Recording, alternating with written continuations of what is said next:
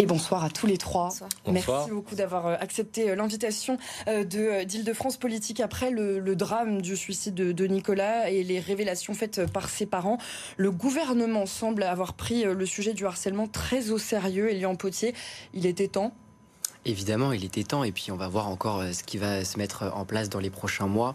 Euh, on est tous concernés par la lutte contre euh, le harcèlement, et donc aujourd'hui, il y a plein de choses qui commencent à, se mettre en place, et plein de choses depuis plusieurs années même.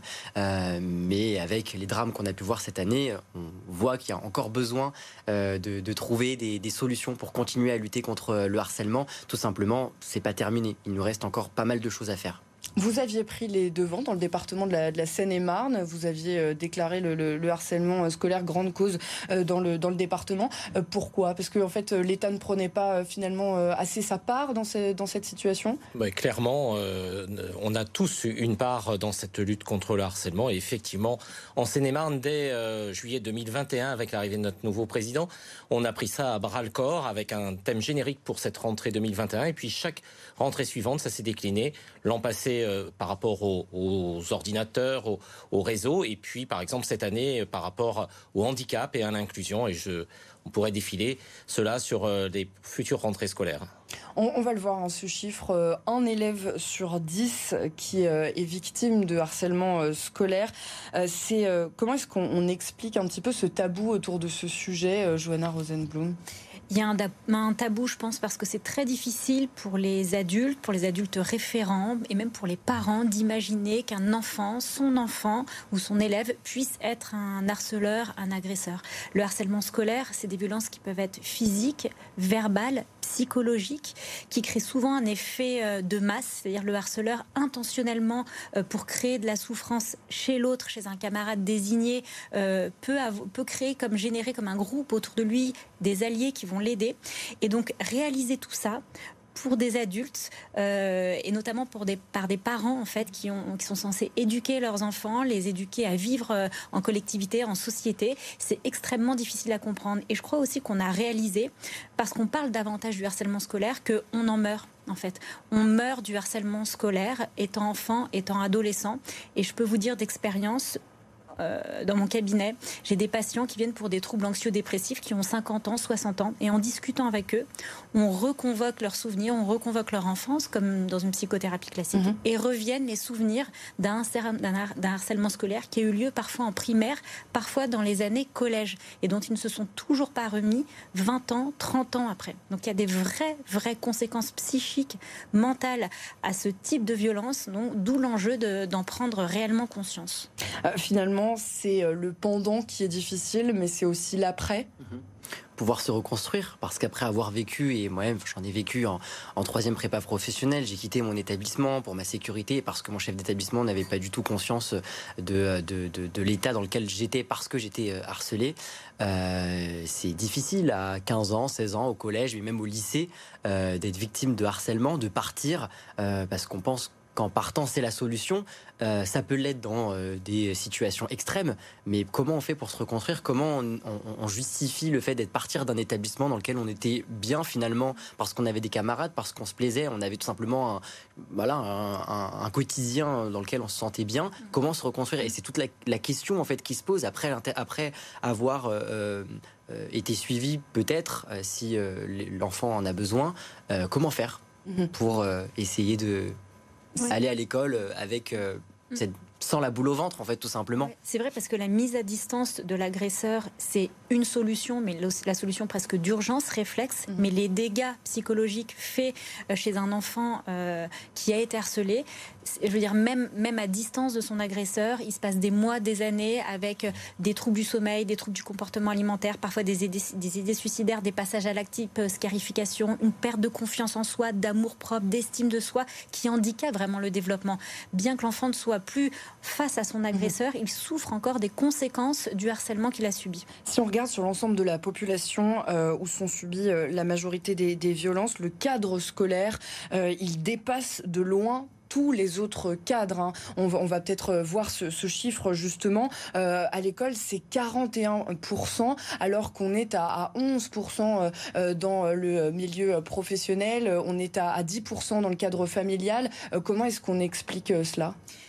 Il y a beaucoup de désinhibition euh, chez les enfants préadolescents. Au collège, on voit qu'il y a beaucoup plus de harcèlement. Ça commence fin d'école primaire et ensuite il y a une courbe comme ça en hausse au niveau du collège et qui s'atténue légèrement au niveau de l'adolescence, l'âge du lycée, parce qu'il y a une désinhibition, parce qu'il y a des parents qui perdent le contrôle de leurs enfants et qui ne sont pas capables de voir euh, une colère euh, mal maîtrisée chez leurs enfants, parce qu'il y a, je ne sais pas, une incapacité à voir la réalité en face, prévenir, prévenir et euh, pénaliser les enfants et leur demander euh, de rendre des comptes ainsi que à leurs parents quand le harcèlement se passe. Donc euh, voilà, l'âge adolescent, la préadolescence, c'est un âge critique. C'est un âge où on passe à l'acte, où on se lance des défis, où on inhibe mal ses comportements, même ses comportements réflexes, ses comportements de violence, d'agressivité.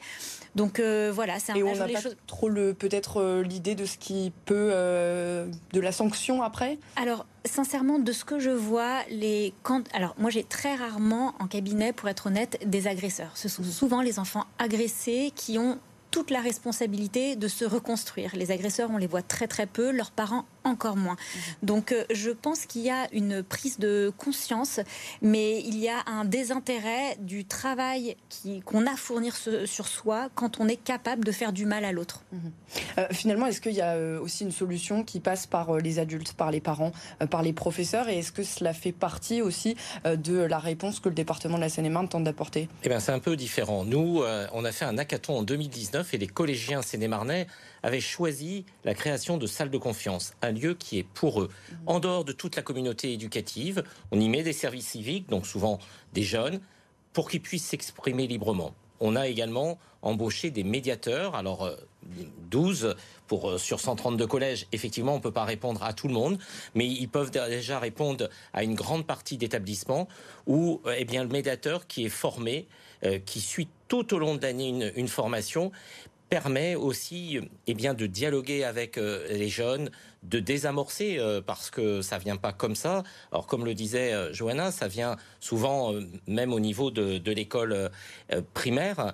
Et effectivement, on, on est c'est très important. Et puis, il y a aussi l'intervention. Hein. Cette année, on, travaille avec une association où on va toucher tous les sixièmes alors sur deux ans parce qu'il est extrêmement difficile de toucher 18 euh, 000 collégiens en, une année, mais pour les sensibiliser également.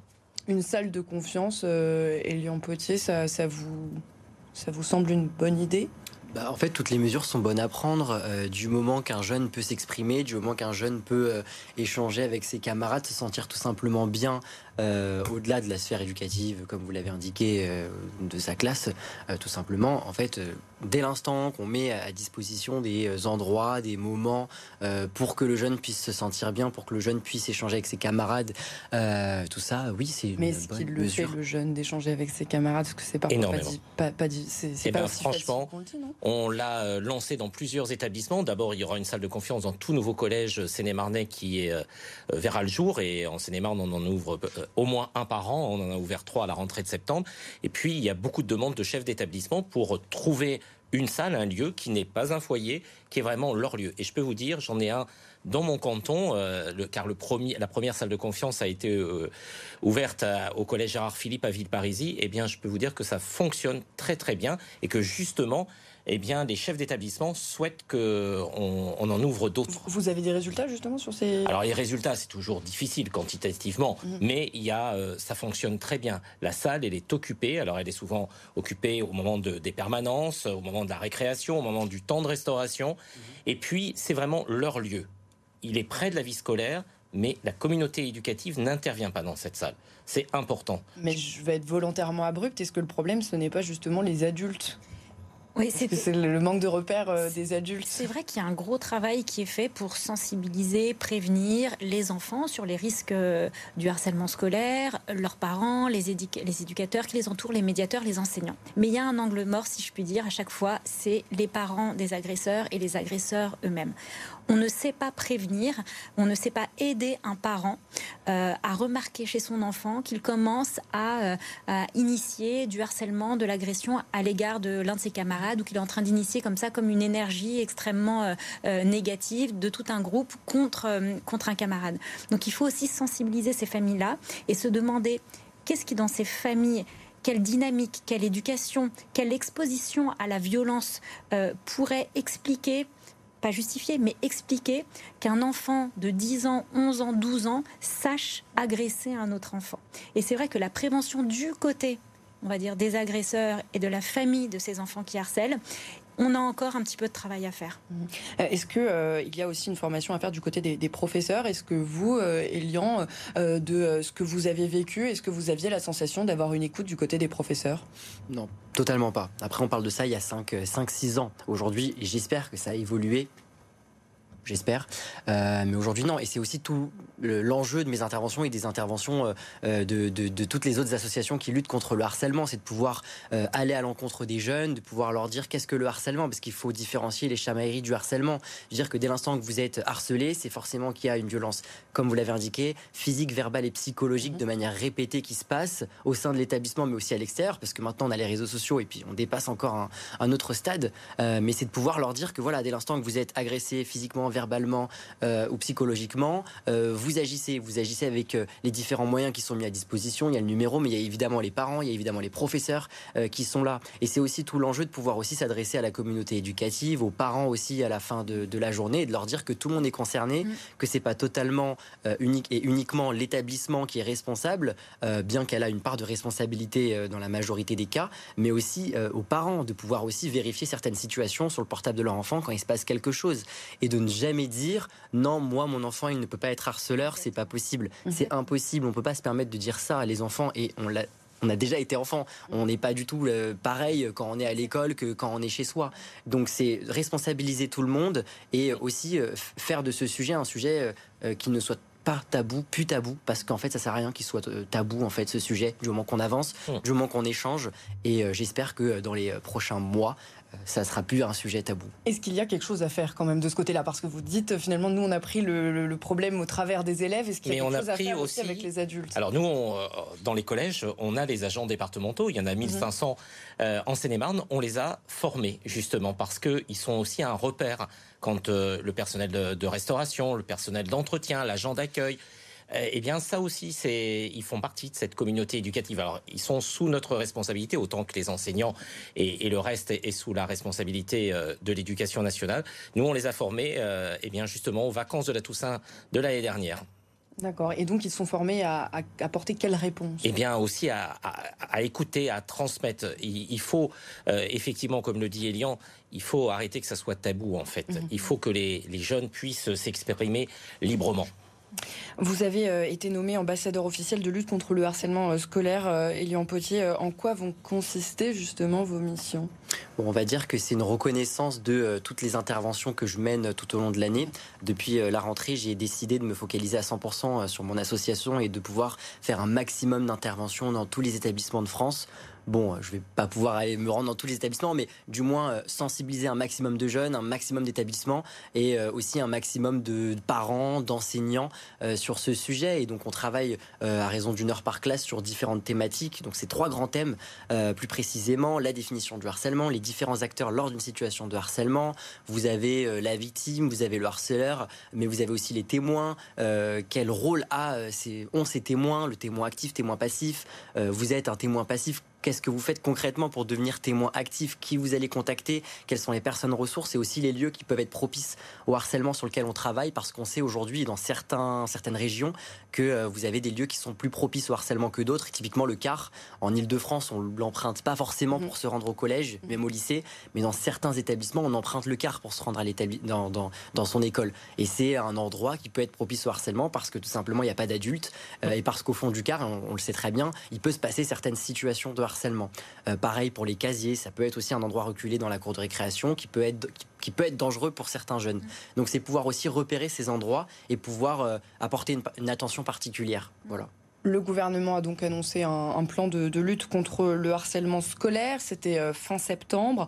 L'inversion de la charge, notamment du harceleur au harcelé. On va écouter justement Gabriel Attal, ministre de l'Éducation nationale. Nous avons agi sous l'autorité de la Première ministre dès cet été, je le rappelle, un décret important qui prévoit désormais que c'est au harceleur de changer d'établissement et non plus au harcelé. Une cellule dédiée au harcèlement sera créée dans chaque rectorat, avec plusieurs personnes qui seront dédiées et formées à 100% sur la question du harcèlement pour être capables de venir en second recours quand il y a des difficultés et des situations qu'on n'arrive pas à régler sur le terrain. On en parlait tout à l'heure, euh, Johanna Rosenblum, euh, finalement, écarter euh, le harceleur plutôt que le harceler, ce qui peut paraître une, bonne idée, mais finalement, est-ce qu'il n'y a pas un risque que le harceleur y recommence dans un autre établissement scolaire? c'est pas qu'une bonne idée, c'est une évidence. On ne punit pas deux fois un enfant qui a souffert de harcèlement, en, l'excluant de l'école sous prétexte de le protéger. C'est ça, ça a été le monde à l'envers de faire ça. C'est faut, faut savoir que quand on est harcelé, on est isolé on ne sait plus qui on est, on n'a plus de libre arbitre, on ne sait pas si on est vraiment ce que dit le harceleur de nous, si on est une victime, on a du mal à en parler, on a honte, on culpabilise. Donc être mis à l'écart, c'est comme valider toutes ces fausses croyances qu'on a. Donc évidemment, c'est le harceleur qui doit être, doit être mis à l'écart. Il faut s'assurer qu'il y ait une prise de conscience de cet enfant-là, de la famille, et il faut des prises en charge de l'enfant et des prises en charge du système familial également. C'est extrêmement important. Et finalement, cet élève harceleur, vous disiez euh, recevoir beaucoup plus d'élèves harcelés, mais cet élève harceleur, il faut aussi trouver les mots pour lui parler, il faut aussi euh, pouvoir lui expliquer en quoi son comportement n'est pas bon. Mais vous savez, euh, la souffrance psychologique qu'on inflige, c'est une blessure. C'est pas parce que c'est une blessure psychique et qu'on voit pas une balafre en travers du visage que l'enfant n'a pas commis un acte violent. Mmh. Donc il faut, faut bien comprendre que quand on harcèle un enfant, un autre enfant, c'est pas parce qu'il est intact euh, somatiquement, physiquement, qu'il est intact euh, psychiquement. Mm. Donc, un enfant qui a frappé dans la cour d'école, il est très souvent averti, puis exclu si ça se reproduit, et les parents sont alertés il peut être exclu de son collège, voire euh, voilà changer de collège. Et ben pour une blessure psychique, c'est la même chose. Quand on a blessé psychiquement un camarade à plusieurs reprises, qu'on a créé un mouvement de masse autour de lui au point qu'il en soit à s'ouvrir les veines, et ben on exclut le harceleur. C'est de la c'est de la violence il n'y a pas de différence, c'est de la violence, point barre. Mhm. Euh, il y a un questionnaire qui va être soumis euh, aux, élèves. Ce sera le 9 novembre prochain, journée nationale contre le harcèlement scolaire. Euh, finalement, le 9 novembre, euh, il y aura des propositions hein, telles que on m'insulte, on se moque de moi, on me tape, on m'isole, on me met à l'écart, je me sens triste, je me sens seul. Il sera possible de répondre au choix jamais, de temps en temps, très souvent. Est-ce que c'est possible que certains enfants ne, veuillent même pas prendre le risque de le remplir, ce questionnaire, selon vous? Je sais pas, on verra euh, comment euh, comment ça se comment ça va se, traduire et quels vont être les, résultats. J'imagine ensuite qu'on aura peut-être des chiffres euh, par la mhm. suite à propos de, de, ces réponses. Moi, ce que j'espère avec ce, questionnaire, c'est qu'on puisse vraiment mettre des chiffres sur, sur, cette, sur cette problématique, se dire, OK, donc dans cet établissement, il y a tant de pourcentage d'élèves qui est potentiellement harcelé. À nous, adultes, de s'emparer euh, de, ces questionnaires et, vraiment euh, d'essayer de, trouver euh, toutes ces situations pour pouvoir les traiter et essayer de voir si au fur et à mesure, en traitant ces, ces, situations, le chiffre diminue et j'espère qu'il diminuera. Mais ça, c'est une mesure parmi tant d'autres qui, été, qui ont été mis en place et je pense notamment, mais en fait, typiquement, le fait de renvoyer l'élève harceleur dans un autre établissement, si vous me permettez, enfin, ça paraît logique depuis, enfin, ça paraît tout simplement logique de dire ça, mais euh, il y a quelques mois, ça ne l'était pas. Euh, au niveau de la loi, il y a quelques mois, si un chef d'établissement voulait tout simplement garder l'élève harceleur, ben, il le gardait sans problème. Et le fait de mettre un décret, le fait d'en parler et de dire aujourd'hui, non, l'élève harceleur partira de l'établissement parce que ce n'est pas à la victime de partir, je trouve ça hyper bien parce que du coup, on reconnaît la victime et on lui dit indirectement non, c'est pas à toi de partir, c'est à l'élève harceleur et t'es pas responsable, donc tu resteras. Et c'est encore d'autres propositions qui, ont été annoncées euh, et qui, je pense, vont dans le bon sens, à voir après en fonction euh, de, tout ce qui se passe euh, et des évolutions, j'espère. Quelles autres mesures ont été mises en place dans votre département, euh, Xavier Vanderbis, justement, pour, euh, pour, euh, pour lutter contre le, harcèlement scolaire on, parlait aussi hein, du harcèlement sur les, réseaux sociaux, hein, qui est de, de, plus en plus important Tout à, à mesure qu'on utilise les réseaux sociaux. Voilà, c'était la campagne de, de l'an dernier, en fait, hein, parce qu'effectivement, quand on parle de harcèlement, ben, il y a tout. Hein. Il y a l'obésité, il y a le handicap, il y a l'homophobie, il y a effectivement, et donc on, on, a fait pas mal de on a travaillé avec différentes associations pour essayer de, cibler, de d'alerter, de, rendre la parole aux jeunes. Et je pense que l'initiative du, ministre Gabriel Attal, est, voilà, c'est une initiative parmi d'autres. elle a le mérite d'exister. On verra. Alors le choix du 9 novembre ou pas du 9 novembre, on pourrait parler longuement, hein, mais effectivement, je pense que c'est symbolique hein, parce que c'est cette journée qui a été marquée pour la lutte contre le harcèlement. Et donc c'est important. Et nous, euh, effectivement, euh, bah, c'est une initiative de plus, comme on en a pris euh, à notre niveau, comme je vous le disais tout à l'heure, avec ces salles de confiance, avec ces moments de sensibilisation. Hein, c'est, on, y met un, budget considérable en, en Seine-et-Marne, hein, parce que en moyenne, une salle de confiance, sans, partie, sans parler de la partie bâtimentaire, hein, c'est environ 30 000 euros, plus les services civiques, plus euh, la campagne que, que nous faisons, hein, où on va toucher, comme je vous l'ai dit, 18 euh, 000 élèves. Donc forcément, il y a, il y a un coût, mais mm. c'est pas très grave. Mm-hmm. Le principal, c'est d'avancer dans ce qui était encore il y a quelques années euh, tabou ça peut libérer la parole justement euh, de ce, questionnaire euh ce, questionnaire, je pense que c'est une, bonne idée. Déjà parce qu'il va être rempli par un panel d'étudiants énorme, des mhm. milliers d'étudiants, donc il sera représentatif. À partir du CE2. Voilà, il sera représentatif d'une situation globale du harcèlement scolaire en France. Ensuite, c'est un auto-questionnaire, c'est-à-dire chaque élève remplit pour lui-même. Chacun doit pouvoir se sentir libre d'apposer les réponses qu'il a envie de donner. Ensuite, les questions sont des questions à choix multiples, c'est-à-dire qu'il y a des, c'est pas oui ou non, c'est pas un questionnaire fermé, il y a des nuances, oui, un petit peu, je me reconnais ou pas dans la situation. Et ça serait très intéressant de voir les résultats parce que euh, quand il y a de l'agression, par exemple physique, euh, ça peut se voir dans la cour. Si on voit que finalement maintenant le harcèlement il est davantage psychologique et on parle davantage de cyberharcèlement, on peut imaginer que des surveillants ou des éducateurs dans une cour d'école ne voient pas grand-chose et passent à côté d'une information. Donc ça va cibler un petit peu euh, la façon dont les adultes référents doivent surveiller, doivent être vigilants au harcèlement. Si on pense encore qu'un enfant harcelé, c'est un enfant qui se fait taper dans les vestiaires euh, du cours de gymnastique, eh ben, on passe à côté de la réalité si on se rend compte qu'en réalité, à partir du collège, à partir du moment où on a des téléphones, eh ben, l'enfant bascule de euh, l'agression verbale vers le cyberharcèlement. Donc je pense qu'on va avoir comme ça une photographie assez fine qui pourront nous donner des indications, qui pourront nous, adultes, nous permettre d'être plus vigilants, plus au courant de la nouvelle forme, des nouveaux contours du harcèlement aujourd'hui en France.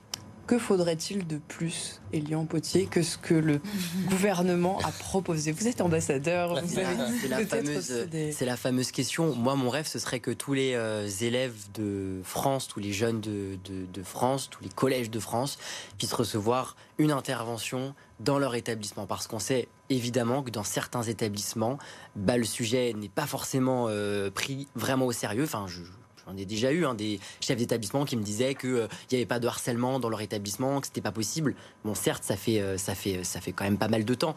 Mais en fait, cette réponse ne doit plus euh, être à l'ordre du jour. En fait, c'est pas mm. possible en tant que chef d'établissement de dire il n'y a pas de harcèlement chez moi. C'est juste pas possible. Et c'est le premier établissement qu'il faut qu'il faut contrôler maintenant. après, évidemment, des interventions auprès des jeunes, leur dire que c'est pas un sujet tabou, leur dire qu'il faut parler, et, et, on n'en fera jamais assez pour pour prévenir sur ce. Mm.